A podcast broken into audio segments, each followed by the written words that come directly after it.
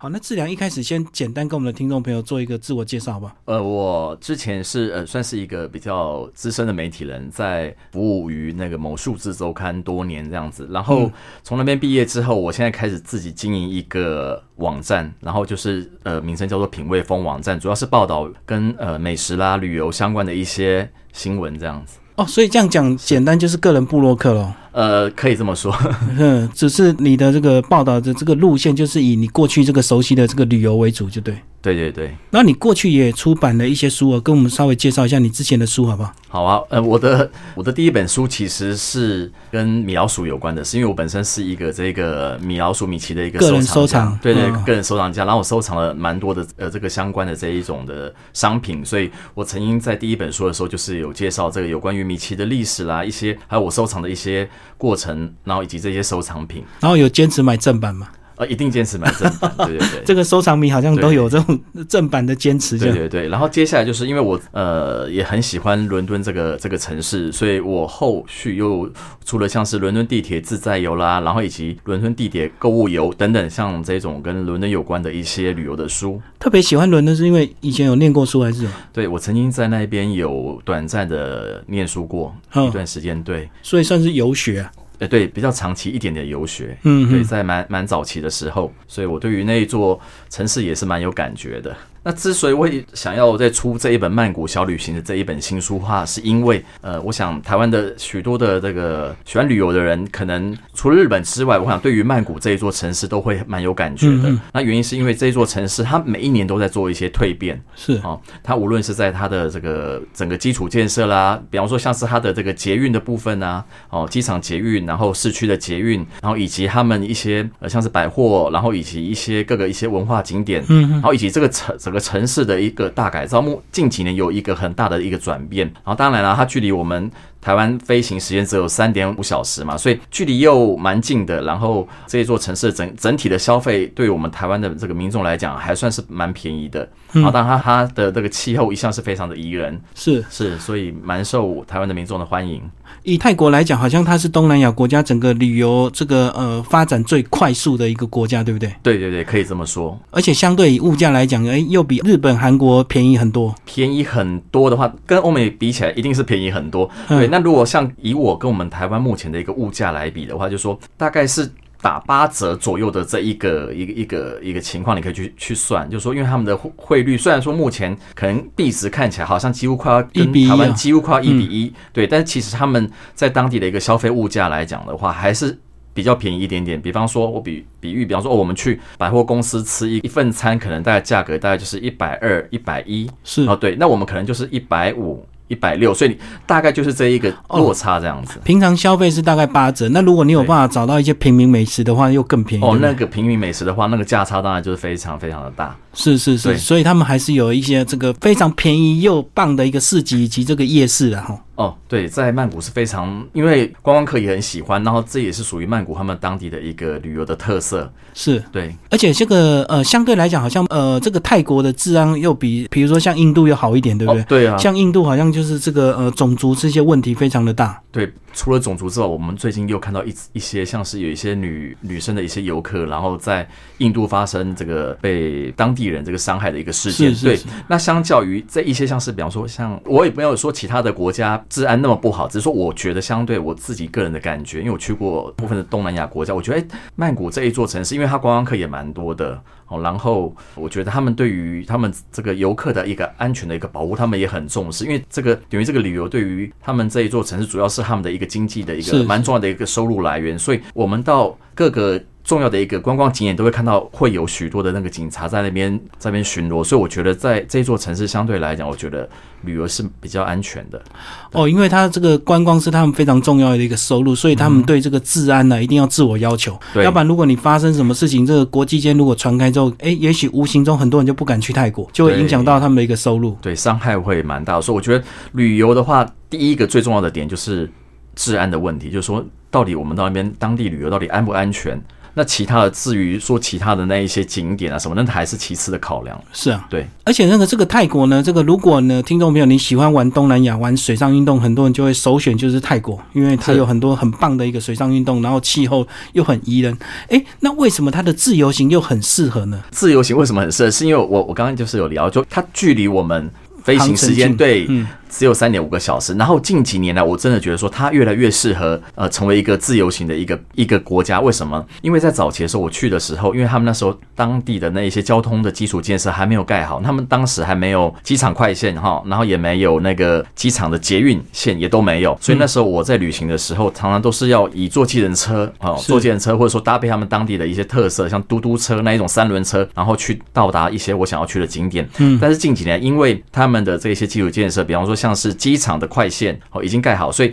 我们只要因为现在有很多航空公司嘛，无论是一般的航空公司或者说是联航，都有飞到曼谷的这个苏万纳蓬最大的这个国际机场之后，我们就到地下室去转搭它这个机场快线，然后就可以直接到达市中心。那到达市中心之后，我们再转接那个他们的那个市区的那个捷运线啊，或者说你当然你也可以转搭捷车啊，就是说那就可以很方便的到达你要。住的那个饭店附近，然后走过去就 OK 了。所以我想在交通的这个部分，对于自由行是一项很重要的一个关键因素。哎，所以像你这样讲，如果说它的这个呃交通设施非常的方便，呃，像香港也是这样子很方便。是的，所以它的这个机加酒的这种呃行程，是不是很多旅行社也会推出越来越多？机加酒的行程会蛮多的，对。但是因为它机加酒嘛，所以相对于它在时，就是说可能它在那个时间上面的限制会比较浓缩一点。对对，就是说可能飞机的一个起飞的时。时间或者说他的那个饭店的一个住宿的一个选择的搭配，可能就会稍微少一点。对，当然那也是一个可以选择的一个方式。对，但是我想现在，我想现在的消费者越来越懂得怎么去利用资讯了。自己上网对对，他们自对，所以现在的消费者就是说他们可能懂得呃要怎么样去购买机票，然后自己想要的一个航空公司，然后适合的时间，然后到达曼谷之后。再去选择自己想要住的那个饭店来搭配。所以你这本书呢，主要就是针对这个真正想要自由行的，呃，可能是呃五天四夜或七天六夜，或者是甚至三个月这样的一个来设计，就对。对对对，我这本书主要的设计是希望说，能够针对于可能都没有去过曼谷，或者说呃曾经去过，哦，可能或许是跟团，哦，觉得还不错玩，嗯，啊，或者说想要深度呃好好了解这一座城市的这一个读者所设计的。好，那既然讲到这个自由行啊，那有些听众朋友可能就会好奇说。哎，那我我既然要去这么多天，那我说我第一个我一定要学当地的语言，我说一定要学泰文，或会讲泰语。关于这点，帮我们解解释一下。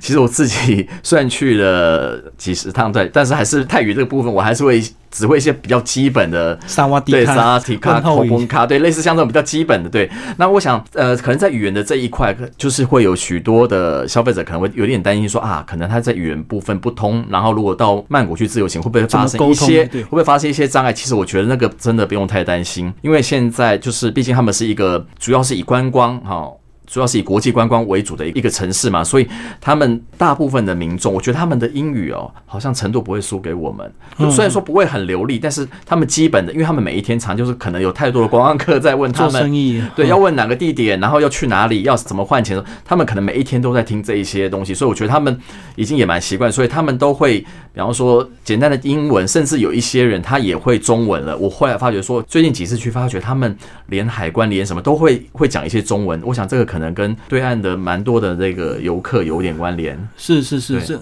对啊，因为这个呃中国大陆的这些游客啊，他们这个呃如果是第一次出国，可能都是以东南亚为主，或者是以台湾为主嘛，哈，对对，所以这个大量的这个中国的游客就会造成他们这个很自然就会学习中文，这是一定的一个发展，对对对，嗯，所以有时候我们常常去买东西啊，然后。杀价有时候真的是跟他杀不通的时候，他就会讲出中文了。所以发觉啊，原来他们，所以有时候我们这个时候，我们有时候在讲一些事情的时候，也是要小心，不要以为他他们全部都完全听不懂。其实他们现在有蛮多的人在学中文，就说我说他们当地的的民众有蛮多人在学习中文这一块。呃，我们这本书呢，其实呃，这个对于这个行程规划呢，哎，设计的还蛮周到，有分为这个五天四夜，然后有这个初探之旅啊、文化之旅、乐活之旅，以及有这个七天哦，呃，慢慢玩之旅，甚至你也可以一到三个月长居哦。关于这些呢，其实，在书里面。都有做一个详细的介绍哦。在还没介绍这个行程之前呢，是不是简单先把泰国的这个大致的一个概念先跟我们的听众朋友介绍一下？呃，我们泰国的首都就是曼谷，虽然我们这本书是以这个曼谷为主要的一个，对对对，篇幅为主，对。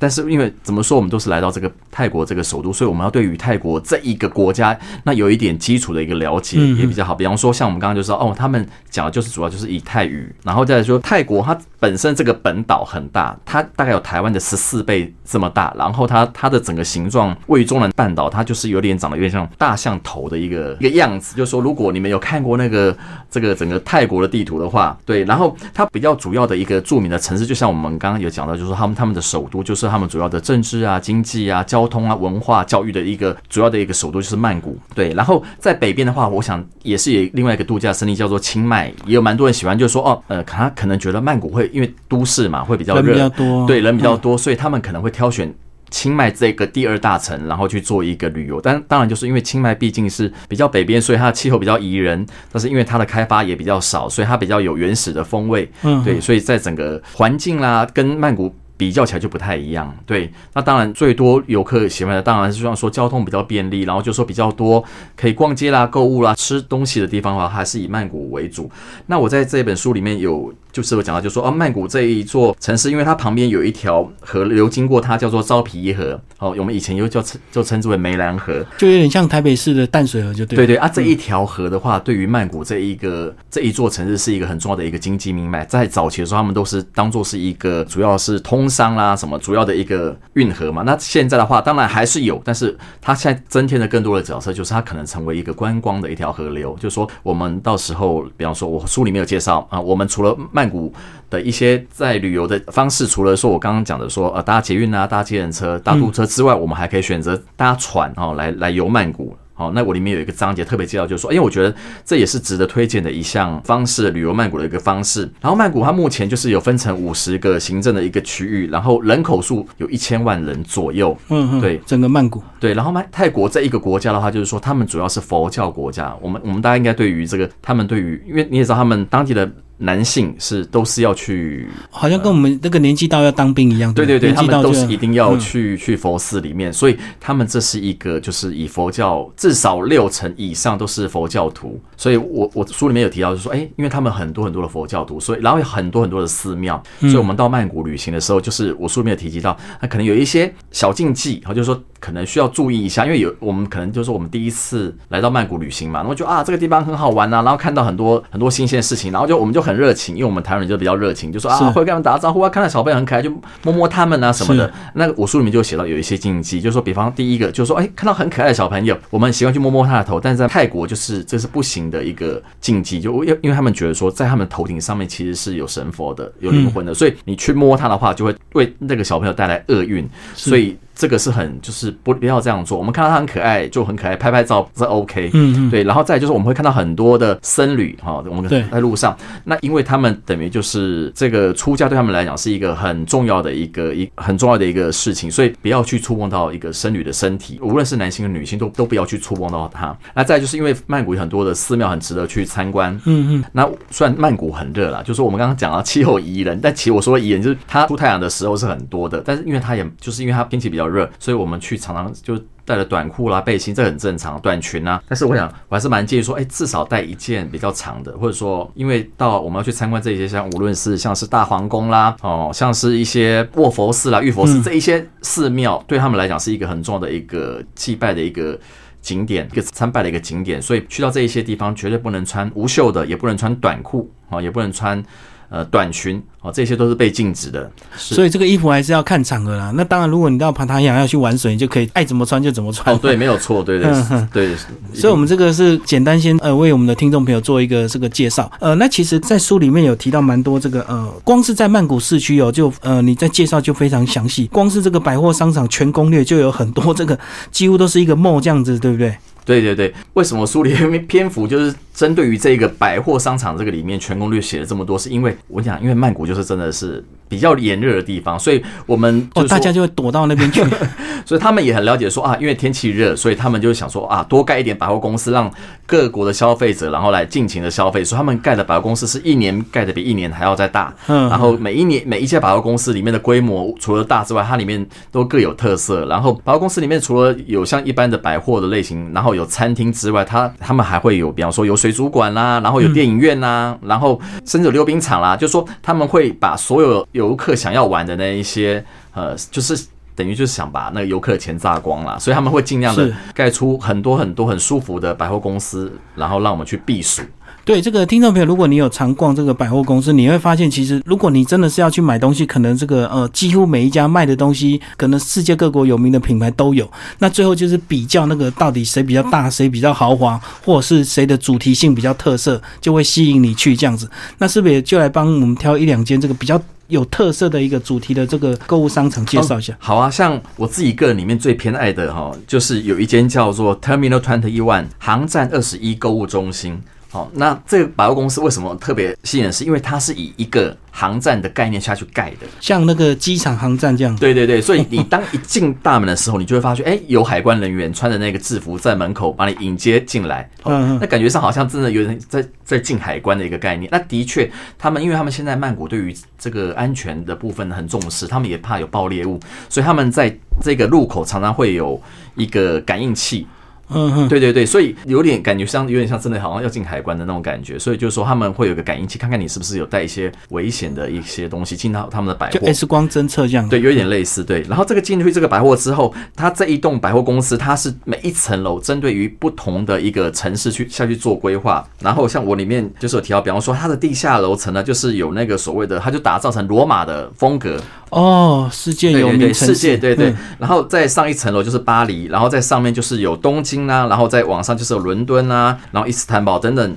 最后上面是旧金山啊等等，然后它打造每一层楼的话，它的那个规模其实都是做的非常的用心，就是说它这一层楼，它所有的整个风格造景，还有很多，比方说像是我书里面有提到，就是说到了最顶层的那一个那个旧金山的那个大桥，就做一个非常大的一个大桥，跨过一整个百货公司，横跨。非常的精彩，所以光拍照打卡就我觉得都已经很过瘾了。哇，在百货公司里面去设计那个城市的一个一些有名的一个地标就对了。对对对，嗯，所以即使不买东西，我觉得光在每一层楼拍照拍那一些他们设计的那一些，我就好像感觉上有点像环游全世界那一种感觉。所以光是你刚刚介绍每一层楼都有这个呃全世界有名城市的一个相关的一个设计，即使你不买东西，光是拍照你就会疯掉。对啊，所以真的每次到了这个 Terminal Twenty One，几乎都会花上两三个小时，因为好逛嘛，所以因为它里面就就比方说它每一层楼，比方说哦，我这一本我这一层是日本的这个楼层，那他们就会聚集所有跟日本相关的一些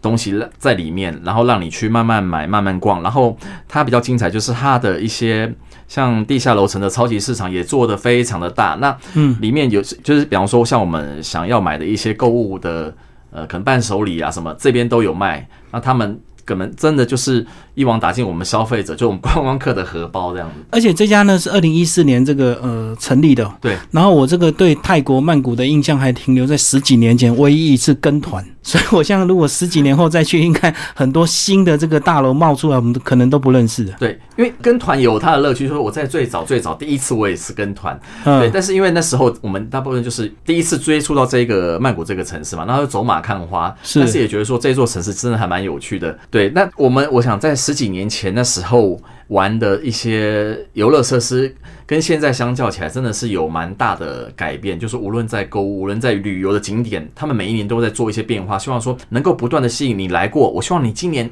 去年来，嗯你今年还能再来，你明年还会想再来。所以他们对于这个城市的这一个观光建设，真的是花了蛮多的心力。所以你这样讲，即使是同一个景点，它每年还是会增加一些新设施，对对跟迪士尼一样。对他们不断的花钱去翻修、再翻修这样子，即使是同一家百货公司一样，因为竞争非常的激烈。对对嗯，因为如果你这不翻修，人家盖新的，大家就不来，所以你就只好重新再装潢一次，这样。对对，像我特别就是要提到，就是说他们为了让怕那个游客会觉得说啊，曼谷实在是走在路上太晒太阳了，太热，他们就把那个整个那个架起那个高架天桥，好，然后是有屋顶的高架天桥，所以游客只需要走在高架天桥上面，完全不会被太阳晒到，就直接连接到百货公司里面，每一个百货都这样连接。空桥这样子对，空桥这样子，嗯所以你会觉得，哎、走起来非常方便，因为不用过红绿灯嘛。然后走在这个天桥、这个空桥上面，就是非常的舒服，因为有屋顶，然后就直接接到百货公司里面。逛完一家之后，再从另外一个出口走出来之后，继续走空桥，然后再逛另另外一家百货公司，全部串在一起，非常的好逛。而且又人车分道了，这个跟下面，因为我知道曼谷的塞车好像是全世界有名的，对，其实 十几年到现在，我想并没有说因为交通建设变得比较好，然后比较不塞车，其实还是蛮塞车。然后它塞车原因就是因为人口多吗？人口多，然后主要是因为他们车子也多，然后真的是观光客也多哦。然后大家因为你也想嘛，曼谷这座城市就挤了一千多万人，每一天的上班下班那个时段，然后以及观光游客都是蛮高峰的，所以几乎除了可能是下午时段。稍微人少一点点，否则大部分时间都还蛮塞，特别是在上班和下班那个时间。对啊，因为我十几年前跟团，那个导游就说曼谷很会塞车，那十几年后也还是一样，也是蛮会塞车。只是说，对我们游客来讲的话，就说因为还好有多了捷运这一个方式，就是说哦，他们为了光客，几乎所有我们想要到达的一些景点，然后由这个坐这个捷运站搭这个捷运都会到。到达附近，那只要在步行就会到，所以就可以尽量避开这个这个塞车的一个。就上面什么塞已经跟你没关系了，因为你是坐捷运的，嗯，所以这样子光是呃利用他们的捷运来通车，这样子就可以玩到五天七天这样子。对我书里面是蛮建议说，哎，如果你都还没有去过，通常因为我们因为也是请假的缘故，所以我里面列了蛮多，就是以五天四夜啊为主要的一个行程的规划。当然，如果能够待到一个礼拜的话，我想那个玩起来的那个嘛舒服感哈，就那个那个悠闲感会更有哈。我里面有建建议到，就是说啊，如果没有办法时间长一点，那就建议到郊区走一走。那如果没有办法，那最少最少呃，也希望说能够有安排个五天嘛。毕竟虽然说曼谷离我们不远，坐飞机三点五个。小时，但是怎么说，我们还是要 check in 啊，check out，就就是搭飞机这个时间几乎也会被影响到，所以我想建议说，至少能够安排个五天四夜会比较适合。而且五天四夜呢，其实扣掉头尾的话，其实你真正玩的只有三天的一个心情，已经算是很短了。真的，真的，真的。对啊，如果你三天的话，更没有感觉。对啊，所以如果是五天四夜的话，玩法也是要相当的。就说曼谷还好，这座城市哈，就是它晚上通常有一些像日本啊，像什么，可能是到了晚上，百货公司都关门。但是你也知道，曼谷是一座。这个夜生活的城市，白天他们我们就是因为太阳大，那我书里面推荐白天我们那我们就可能就是逛一下百货公司，然后，走一些景点，那很热。那到了下午之后，哎，比较凉爽的时候，哎，白天我们就呃中午我们就可以去做做按摩了。那到了黄昏哦，太阳终于下山的时候，我们就可以开始去逛一些市集啦、夜市啦。所以。在曼谷玩是可以一整天，其实是可以玩的，算是蛮扎实的。那既然讲到这个市集夜市啊，其实，在书中也有一一篇是专门介绍曼谷人气四大美食街比拼哦，是不是来帮我们介绍一下？因为我刚刚有聊到，就是说在百货公司里面有许多游客会想说，哎，到曼谷他们不晓得要吃什么东西，哈，然后可能我有看到很多很多路边摊，然后感觉上好像又可能你第一次去又觉得说啊，好像不是那么卫生，又不太敢吃，又不太敢吃，因为通常第一次真的确会这样子，但是。可能你去过几次之后，你真的会能够克服那个心理障碍。那第一次的话，可能就是这样，所以我就书里面就特别推荐说啊，你当然你第一次去的时候，你在不知道挑选什么样。美食的时候，我可以到一些百货公司里面的一个美食街。哦，对，那他们的美食街的规划都是规模都是非常的大的，可能不是像我们呃百货公司那个小规模，因为他们知道说国际的观光客有这么多，所以里面书里面有特别推荐四个百货公司里面，然后你不同的一个风格。那你呃如果在这个旅游的过程中，你不晓得要吃什么哈，那你我就建议说，哎，你你在逛街的过程的时候，你就可以来这个百货公司的美食街。然后那美食街里面就是各式各样的那个的料理都吃得到，对对对，所以我觉得又不会热，然后价格也算价格也算还算 OK，对，然后重点就是说可能在卫生的部分，我觉得可能会比较多一点。可是如果是购物中心的美食街，至少这个卫生就条件又比这个呃马路上的这些摊贩要好一点啊。对，只是说我书里面还是有推荐的。就是蛮多到那个我们印象深刻，就是说比较深刻的一些，可能是路边摊的美食。像我们印象中，可能就说你可能会有吃过一些，像是那个泰国的什么香蕉煎饼啦，啊，或者说泰国的一些什么芒果芒果糯米饭啦，这一些就是说或泰式奶茶这一些。当地这些特色的料理，其实，在百货公司都吃得到哦。但是你会在路上的街上也看得到，对，哦，只是说可能路上的街上的价格哦，真的是就是更便宜一些。对对对，一定的。对，那。我是建议说，哎，如果你觉得你还 OK，然后肠胃也，我周边的朋友去的话，好像大家都吃的好像也都还没有什么，没有什么拉肚子的问题啦。哦，这个好像自己也要稍微尝试一下，就对，看看你的肠胃能不能习惯他们这个呃路边的这些饮食。对，当然还是有一些路边的美食，我是不太敢接受，像像有一些他们很喜欢吃一些炸昆虫啦，什么蟋蟀啦，什么什么蜘蛛啊，什么他们都会有有那种东西。但是我那种东西，我就目前我还是没有去尝试。就是路边就 直接有在烧烤这些昆虫，对不对？对对对，用油炸类的，然后可能就是撒上一些胡椒粉啊，一些调味料，然后咬起来，我看老外他们是蛮敢吃的。其实那个形状看起来很可怕，可是我相信吃起来其实应该也没什么感觉，香脆脆，因为都已经被那个很重的一个味道盖下去了。对，所以很多的观光客会去挑战这个。所以如果你这个想尝试的这个心比较强，或者说你肠胃还不错的话，或许你有那个胆量去尝试。它那个有有很多很多种类的昆虫，有蛹啦，也有蜘蛛啦，狼蛛啊，对对对，就看起来蛮大只的，但它都被油炸过，然后用油锅油炸过，然后听他们吃起来的那个声音就是咔吱咔吱脆脆，他们说没有什么特别恐怖的感觉。对啊，这个吃起来就好像在吃那个炸的东西这样子。但这个的话，就是百货公司没有卖这种东西。好，那接下来就是呃，这个吃完东西之后，难免就要看一些这个特别的秀啊。那以前大家好像对泰国的印象就是都看人妖秀，那其实除了人妖秀，应该还是有很多值得看的这个呃晚上的这个秀场表演，对不对？对，人妖秀的部分的话，就是在在帕塔亚的地方还是蛮盛行的。对，那曼谷的话，当地的话就比较少一点。那我夜生活，大家就是说啊，不热了嘛，所以有的人可以可能选择逛街啦，有的选择去呃按摩店按摩啦。好，那我觉得我里面书里面特别推荐，就是说如果有有机会能够去看一下秀，像里面书里面有也写到写到一个像是叫做天使暹罗秀。对，那这个地方的话，好像蛮不多人去过。那我觉得说，那蛮可惜，因为它那个地方做的真的是颇有规模。就是说，它这个地方等于是一个，它把它打造成一个，就是泰国的一个，就是传统的一个，就是说，你你要看到泰国他们早期的一个生活的一个情呃情状。哦，就复古风就对对对。那你可以，它里面就是就是你只要买一张票，那你就可以可以在里面可以先游历，就是说哦，他们当时哦，就是说他们。当地的美食是怎么制作的啊？然后布是怎么织的啊？然后他们会把它，就是把那个氛围整个做起来。就是说，你可以先在里面逛上一圈，它这个它这个等于有点像是他们泰国当地的一个风土民情的那一种设计。对，然后完了之后，这只是第一个部分。就是说，第二个部分，它可能就在它的广场上面，然后他们就开始会有当地的一个舞蹈的表演。是，那那就会邀请这个观众一起下去，就是跳一些泰国舞，一起跳就对。对对对，然后在那个晚上比较舒服了，所以那个广场就蛮舒服，然后再搭配那些泰国的音乐，然后到了晚。上大概是八点钟左右，就正式要进去看这一场秀。那这一场秀的这个规模很大，它这个这个秀场里面大概容纳两千名的这个观众，非常的一个大的一个一一个秀场。那进去之后，他就会把他这个整个整个剧的话，就会分成几个段落，就说哦，介绍整个这个他们是借由。这个表演的一个方式，让你了解说哦，泰国他们从最早开始的一个文化哦，对，泰国史就对，对对对，但上面是就是又就是这个整个是大概有上百人在这个舞台上面表演，是非常的这个规模很。而且还有打斗的画面，对，有打斗的画面，甚至连那个大象啊都会骑上，对对，会上到舞台上面对。那我觉得这个一整个这样看下来，我觉得真的是相当精彩。就是说，你可以了解到泰国的一个风土民情，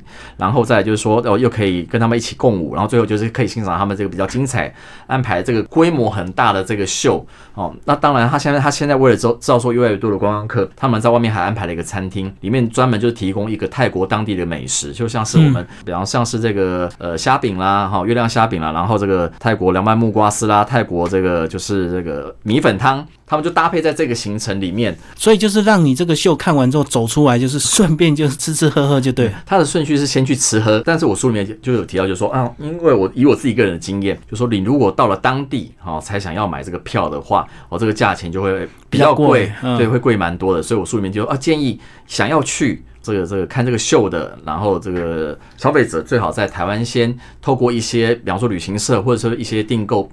这个票的这个票券的一些网站哦，那个价格真的会非常优惠，甚至有的甚至便宜到一对折左右。嗯，对，像刚那个金明哥提到，就是说那个人妖秀也是一样，是哦，而且人妖秀其实是有很多都有在表演，对不对？对对对，还是很多的表演。就是说现在人妖秀在曼谷也有，只是说比较少，说我们会去到曼谷去看这个人妖秀。哦，对，我们可能就是说在曼谷的话，我们可能因为看你的行程安排，如果你说哦，我已经很确定说我还要再去。这个帕塔亚，我那我通常我们就不会安排一些重重复的秀。那你就说哦，那你可以在曼谷就说啊，那我就看这个暹罗秀，或者说我就看泰拳，然后或者说或者说我甚至去参加一下，就是说呃，当然有一些 当地很多很多的秀，就是说有一些可能是属于比较成人的，他们那边也有哦。我我知道以前呃，我之前去还有什么金丝猫秀，就是俄国人那边跳的。对对对对，那他们当地就说为了吸引观光客，那到一。只是说你去看这个秀，我是蛮建议说你可能还是要稍微小心一点，就是说我们。呃，晚上去逛一些夜市，然后常常会看到有一些路边的招揽，我们去看一些什么，可能是什么钢管舞啊，或者什么，那那可能就是说，如果你有跟朋友一起的话，那倒还 OK。对，就是要当地人在的话。对对，那如果个人的话，我是没有那么建议，就说哦，那可能会比较有一点危险性，就是还是有一些这种黑店会宰客，就对了，还是会有，还是有发生过。对，所以这些。比较倾向深色场所这些，你也知道，就毕竟这个这个国家，呃，晚上他他们这个深色场所是蛮丰富的，所以就是说你自己去的时候还是要特别小心，最好是要结伴同行。对，所以看到那种黑黑暗暗的小店，就尽量不要进去，就对。真的要的话，就是要像书中有介绍这种比较有名的一个景点或比较大的一个秀场，它就是比较单纯的。对对对。好，那刚刚我们介绍都是一些曼谷的一个景点哦。那在这本书里面，曼谷大概占了大概八成的一个篇幅，但是呢，这个帕塔亚跟一些郊区。其实有一些还是很有名哦，所以还是要把它收录在书里面才会完整。那接下来我们就来介绍一个帕塔亚吧。帕塔亚现在还是一个这个水上活动为主的一个这个呃区域嘛？嗯，没错没错。金明哥有去过帕塔亚吗？有，然后好像就是玩什么拖衣伞啊、香蕉船这些东西嘛。对对对。现在的帕塔亚就是说，因为它之所以为什么会一直受欢迎，就是因为它距离曼谷比较近，车程大概就是一个半小时会到。但是它整个风貌就跟曼谷完全没有关联性的，因为它靠海。哦，所以他们就他们这个帕塔主要就是会做观光客，就是做这个海的这个度假胜地嘛，就是做跟海边这个相关的一些游乐设施。对，那像是那个帕塔，虽然它主要是一个帕塔亚湾。哦，所以它的饭店都盖在这个湾沿着附近，对，沿这个湾附近，所以这个也是主要我们就是逛街的地方。但是如果真的要玩水的，真正要玩水，我是没有推荐，就是说我们要离开这个湾，好，因为这个湾虽然说上面有很多的躺椅，然后也有也有水可以玩，但是我还是比较建议说，哦，我们大概可以搭个这个船，然后离开这个帕塔这一个区域，到它的离岛离岛去。哦，有一个离岛叫做格兰岛，它的格兰岛的话也是面积算蛮大的。然后这个格兰岛，它这个小岛的话，它每一个面向都可以都是海滩，所以都可以玩。那我。其中一个最大的海滩，就是说也是最大最多观光客去玩的那一个海滩，就是你可以在那边玩拖衣伞啊，对，然后它的这个岛上也有很多的餐厅，然后可以在上面吃一些海鲜啊。然后就是水上活动，就是说哦，有拖曳绳啊，水上摩托车啦，然后或者说香蕉船，哦，都是在这边玩。哎，一一般的这个团体行程好像也是都拉到离岛去玩诶。所以呃，拉到离岛原因是什么？是呃水质比较好吗？对，的确，它那边的这个水的清澈度真的是会差异性蛮多，就是跟那个帕塔那个那个海湾的话，就是你到那边你会啊，这个真的是有差，是水质非常的清澈啊。当然有一些游客想说啊，我可能不要不想要跟这么多的这个观光客哦，就挤在这个湾嘛，它好几个，对它它它其实好几面沙滩，所以所以你会发现到哦。有些外外国，就说我们同样到达这个这个码头嘛，所以你可以在坐他的那个机车去跟他租车，或者说哦，他们会当地有那个租借那个电车司机会把你载到其他的湾，那人就会比较少一点，就比较不会有那么多观光客在那边宣传。那这一个岛的四边的海都是。的这个海水的这个清澈度都是非常的高，所以一般好像到那个岛就要安排一天，对不对？哎，大概至少要至少要半天，就说因为你去那边就是晒晒太阳啊，玩一下水上活设施，然后大概就是回到这个帕塔亚的话，大概就是到已经在黄昏了。对，那往黄昏之后就是开始安排帕塔亚这个地方的一些夜生活的一些活动。好，那帕塔亚的晚上好像也是非常热闹，对不对？这个大家好像就一群人，就是没事就走在沙滩上走来走去这样子。嗯，对，因为它是真的主要是针对观光客去去做设计嘛，所以无论你要就是逛街哦，它这边就是街真的是，因为它一边是海湾，一边就整个都是。都是逛街的区域嘛，对，它这边也新盖了一些大型的百货公司，你也可以在百货公司里面就是逛街很凉爽。当然，你也可以逛一些海边的一些一些商店，然后那个很好逛，就商商店很多了。然后晚上就你你也觉得累了，可能今天去玩水玩一天回来累了，那就可以去按个摩。或者说看个秀，就是刚刚个金明哥有提到，就是说人妖秀，人家人家说，哎，十几年前人妖秀，怎么现在十十几年后怎么还有人妖秀？因为它等于就是这个就是属于是帕塔的这个当地的一个特色。那虽然一样是 Tiffany 或是群岛，里都是这个比较有名的人妖秀之外，他们每一年也都不断的在改戏嘛。他也是怕说观光客看腻，看腻，嗯嗯，对，所以他们现在添加很多比较有趣的戏嘛，或者说他们在这个表演的歌曲里面，可能也会穿插一些我们比较热门、我们比较熟悉，可能是一些国语歌曲。他们现在也很蛮会唱。国语歌曲的，然后来吸引我那时候去一听，就我就听到他模仿那个邓丽君这样，那边在会唱。对，现在就比较没有邓丽君，现在就是可能会秒就模仿说啊，现在他们会比方说像最近谁比较红啊，模仿一些好笑的，是是，他们会会否他们也会跟上这个潮流。好，那接下来我们来介绍一些到泰国一定会买一些这个纪念品回来哦。呃，那那有一些什么比较特别，这个呃一定要带回来的？对啊，因为曼谷之所以那么好玩，就是因为它真的也蛮好买，而且因为价格比较便宜，所以我们去那边。玩一定要带一些伴手礼回来给送给那个朋友，而且其实蛮多人也是跑去曼谷批货，对不对？批货来卖，呃，批，我想现在越来越难赚，是因为大家都越来越懂得说自己买就好，自己买。对，那。什么东西一定要从曼谷带回来呢？那像第一个就是我自己书里面有特别推荐，像是一种一种一种薄荷凉棒，不晓得大家有没有印象？就是说它那个薄荷凉棒有很多的颜色，然后它的薄荷凉棒除了可以抹在额头上面，像夏天现在夏天这么热，每天就是头昏啊，头昏欲睡，所以它那个可以抹在这个额头，或者说放在鼻孔里面去呼吸，然后就可以呼吸它那个凉凉的一个薄荷味。那它这个的话就是蛮适合买回来送给同事，为什么？因为它一整排都是一整排的，可能有不同的颜色，那你就综合就对对对，那一个大概就是二十块。十八块、二十块买买起来相当便宜的，所以送礼蛮方便的。然后当然除了这个凉棒之外，就是说像可能有人有人会知道说泰国有卖那个像是那种肌肉酸痛的那种软膏，糊什么膏？对对对，它也有虎油，然后它有那种肌肉酸痛的那种推拿膏。那大家也蛮喜欢，因为它价格也蛮便宜的，所以大家也蛮喜欢买那个。那除了像这种呃，像夏天呢，还有什么比较值得推荐？就是像他们也有那个当地很有名的那个蛇牌的一个爽身粉。因为他们泰国就是天气比比较湿黏，所以他们自己做的那个爽身粉特别好用哦，那个价格其实也很便宜，一一罐才。三十几块钱吧，是铁罐包装的，对，那也可以买得到。然后还有在就是泰国的香皂啦，然后一些手工香皂有特色造型的精油啦，什么那都可以买。嗯，那除了这些用品之外，我也蛮推当然就是最容易是买一些吃吃喝，就买一些吃的东西回来送给朋友啦、同事。那像前阵子很流行的那个一些泰国的辣鱿鱼片哦，那个辣度很多等级的那个泰国辣鱿鱼片，还有现在还在流行的那个酸味的那个泰式的那个泡面，呃，那个鲜虾泡面，或者说像是那个那个。小老板海苔等等这些食物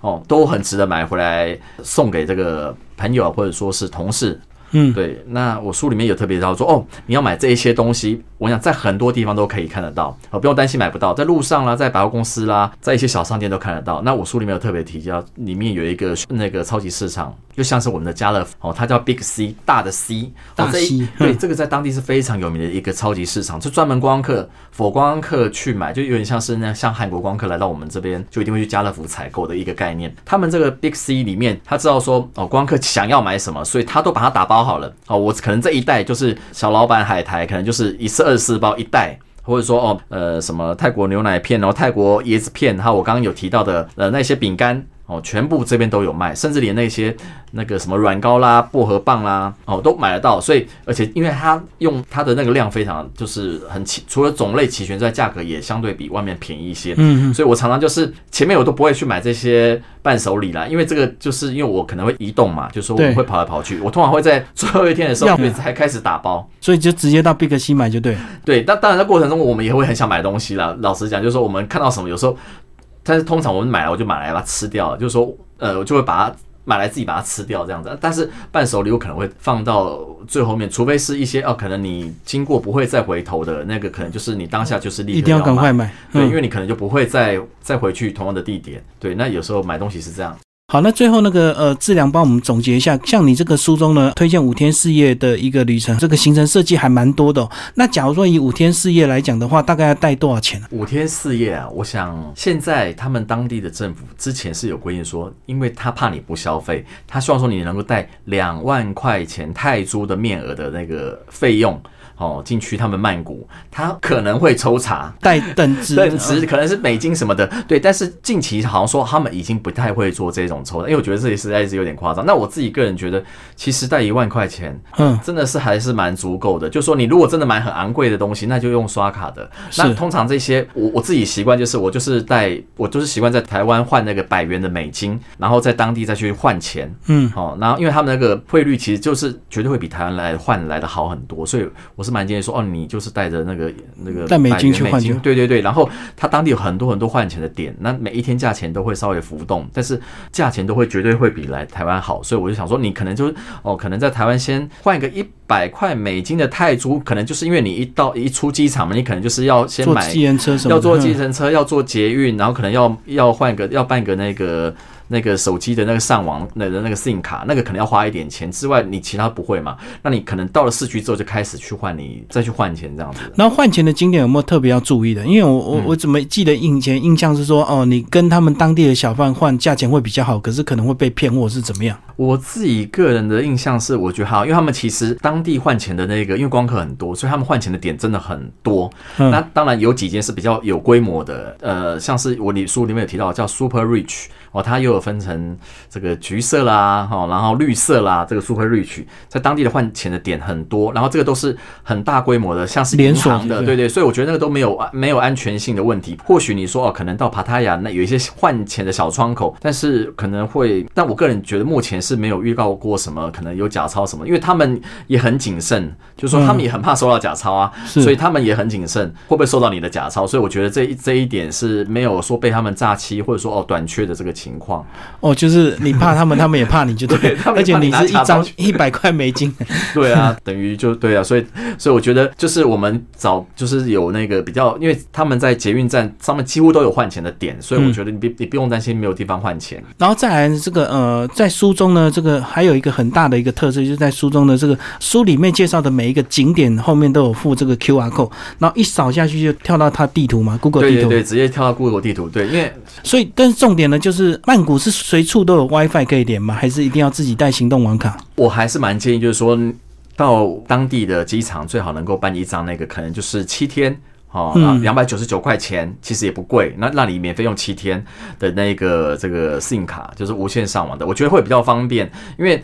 他们有一些地方的确有 WiFi，但是那个其实相对他们普及率绝对没有我们台北来的高。所以你讲七天是没有流量嘛？没有限制，就是七天有有大概大概大概是一两 G 到两 G 的限制这样子。对，但是我想。我们我像我刚说里面条哦五天四夜，我觉得其实是其实是蛮足够，因为像一般的饭店都是有 WiFi 免费 WiFi 的，所以我觉得流量的部分，除非你是看了很大量的影片，否则一般我们只是要发发 Facebook Live 啦，或者说我们查查地图，我觉得不会有太大流量的一个使用。所以到了机场，到他们那边再买信卡就够了。对对对，当地有很多间，那你一出到那个出关之后，你你就看，因为几乎价钱每一家都是一样二九九，那就是大家都七天这样子，那你就现场就直接兑换一个信卡，他就会帮你把它设定好，那等那里面里面还包含可以打打手机的。的这个费用，对，那那回来时候就把它抽换起来就好了，其实蛮方便的，就是直接换他的卡就对，对对对，这样也不会不小心这个开到自己的国际漫游。对对对，然后后面书里面附的这个 Q R code 是为了要方便现在的一个读者，可能就说啊，他可能会觉得说啊，这个书啊，可能景点他看过了，然后他会觉得说啊，可能要带一整本书，他可能会觉得有点麻烦。那我后面就设计这个 Q R code，就是说哦，你只要扫这个 Q R code，那立刻就可以 Google 到这个这个位置。那这样子的话，使用起来会会非常的便利。所以你说他为了这个不想书带太重，可是他还是要把书带去扫，所以其实就是把它影印下来就好。后面这几页。你要撕下来也可以了，但我是觉得说，因为毕竟它这个 QR code 都跟前面的这个内容是相关联性的，对。那我所以你如果单纯只看 QR code，可能不晓得说，哎，我这里面写的这个暹罗发现暹罗 Central 这个中心到底是指什么地方？那你就是最好你们也有还是要整本带去。对，看到这个没有？你可以在这个台湾的这这先看一下这个里面的景点，对对，大概有个印象。当然，如果要带去也没问题。那那如果嫌太重的话，就是说，你可以先看看前面的内容，那这样你对于这后面的 QR code 你才。可以对得上。好，那最后这个到泰国还有没有什么要特别注意的？这个，嗯，是不是就是大家都是喜欢这个暑假旺季夏天去啊？现在去等于是他们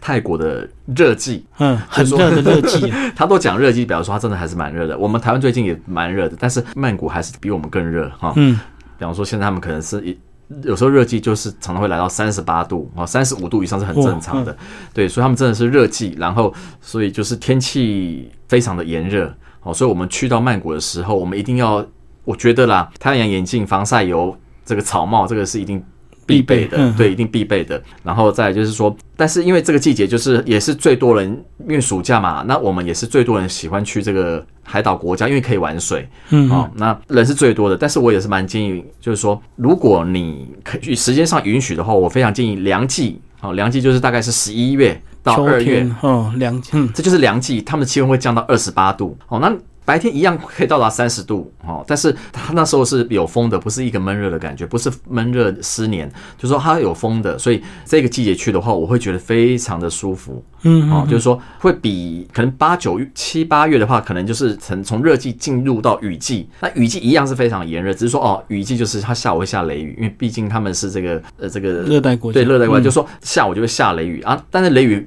会下的很大，但是不会很久，大概就是一个多小时。啊，下一下会比较凉爽啊。有时候有时候雨季去的话，就是刚好你啊看到这个天气变了，赶快先躲百货公司一下啊。等到下完之后你再出来，啊也蛮凉爽的啊。这个时候就是大概他们的雨季。接下来对那热季雨季有时候就他们其实是就是衔接在一起的。那凉季的话就是天气很宜。他们没有所谓的冬天嘛，但是他们就是有他们的天气比较舒服的时候，所以我也蛮建议这个时候去，会比较不会那么热。哦，所以这个呃泰国就适合这个冬天的时候去避寒就对了。对，那你如果比较热血的话，这个时候去当然也是蛮开心的。我想很多人还是想说啊，要去曼谷就是要热嘛，就是要戴太阳眼镜，就是要去玩玩那些水上活动。那这个时候去就蛮。